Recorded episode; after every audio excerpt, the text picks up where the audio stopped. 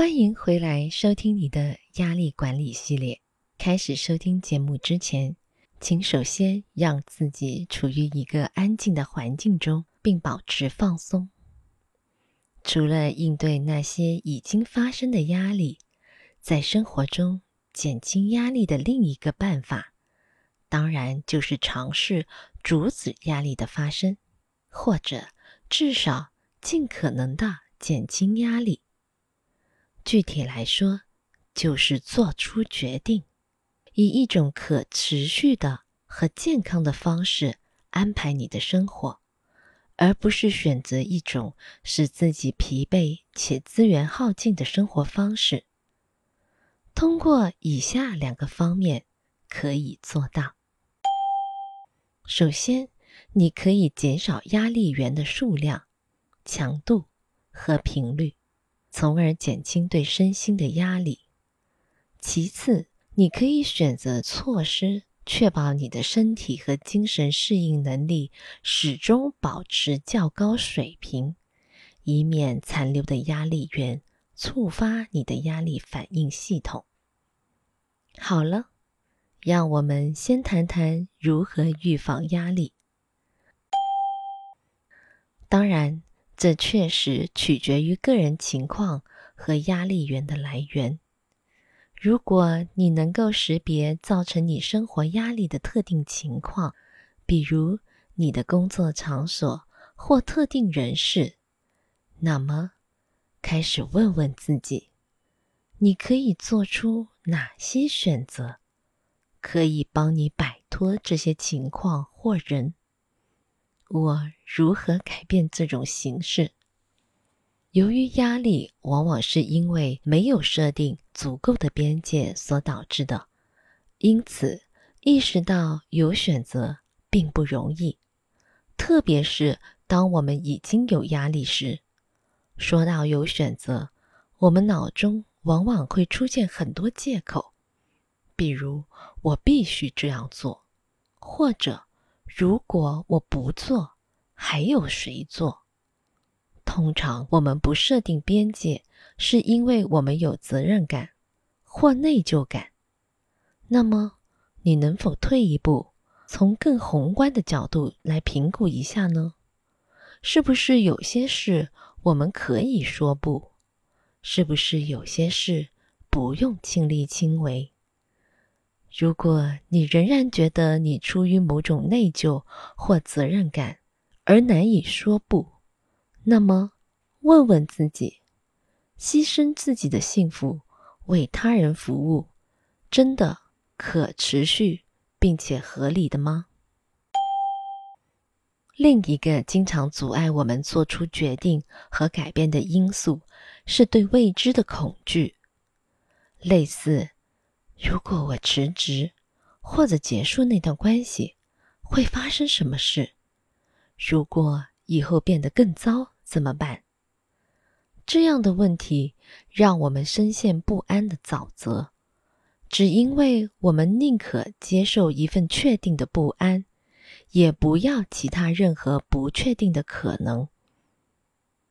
如果你是一个被这种焦虑问题所影响的人，那么，在关于如何变得有勇气这方面，没有可靠又快速的秘诀。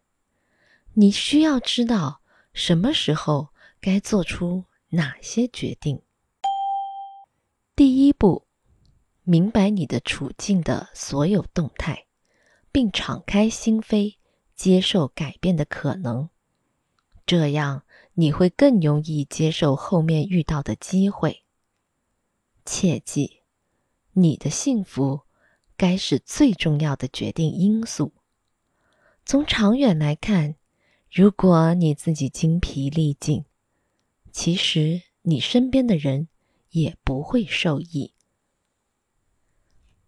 现在，我们来看看如何使你的身体和精神一直保持高度的适应能力，这样你就不太可能被压垮。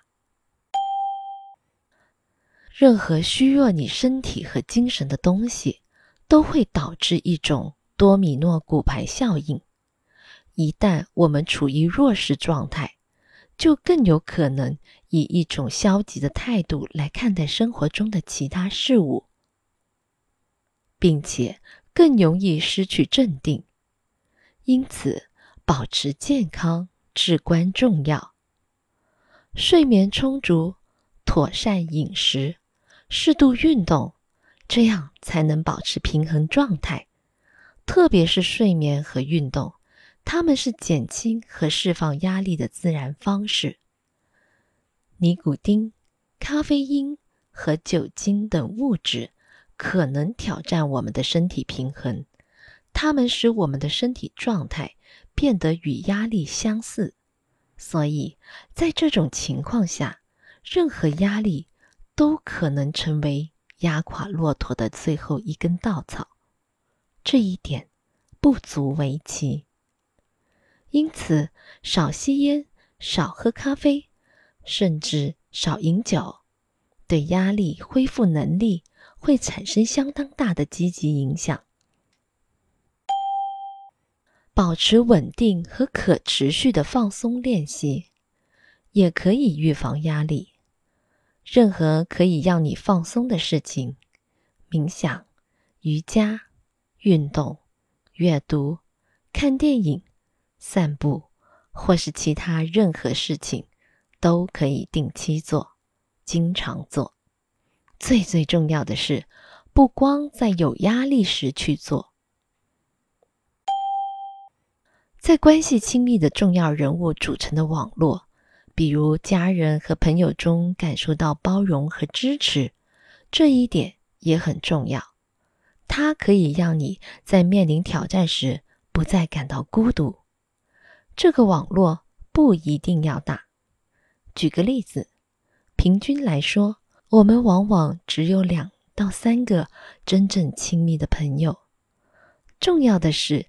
要确保经常花时间维系你的社交网络。当你有需要时，这将让你相对轻松地寻求并获得支持，而不是在孤独一段时间之后再去尝试建立社交联系。此外，给予他人支持是非常有益的，而且这本身。就是一种有效的压力释放形式。最后一点，对生活普遍乐观的态度，可以令许多事情和情况得到缓解。你可以通过辨别和改变消极的想法，积极的采用一种正面的态度，也可以选择置身于一群积极的人当中，他们。通常会给你注入能量，而不是拿走你的能量。正如你意识到的那样，关于如何预防压力的所有建议，实际上和通常倡导的平衡生活是一致的。沟通顺畅，表达需求，设定边界，照顾自己的身心需求，这些不仅仅是预防压力的方法。更是通向更健康生活的方式，自然会减轻压力。因此，简单的底线是照顾好自己。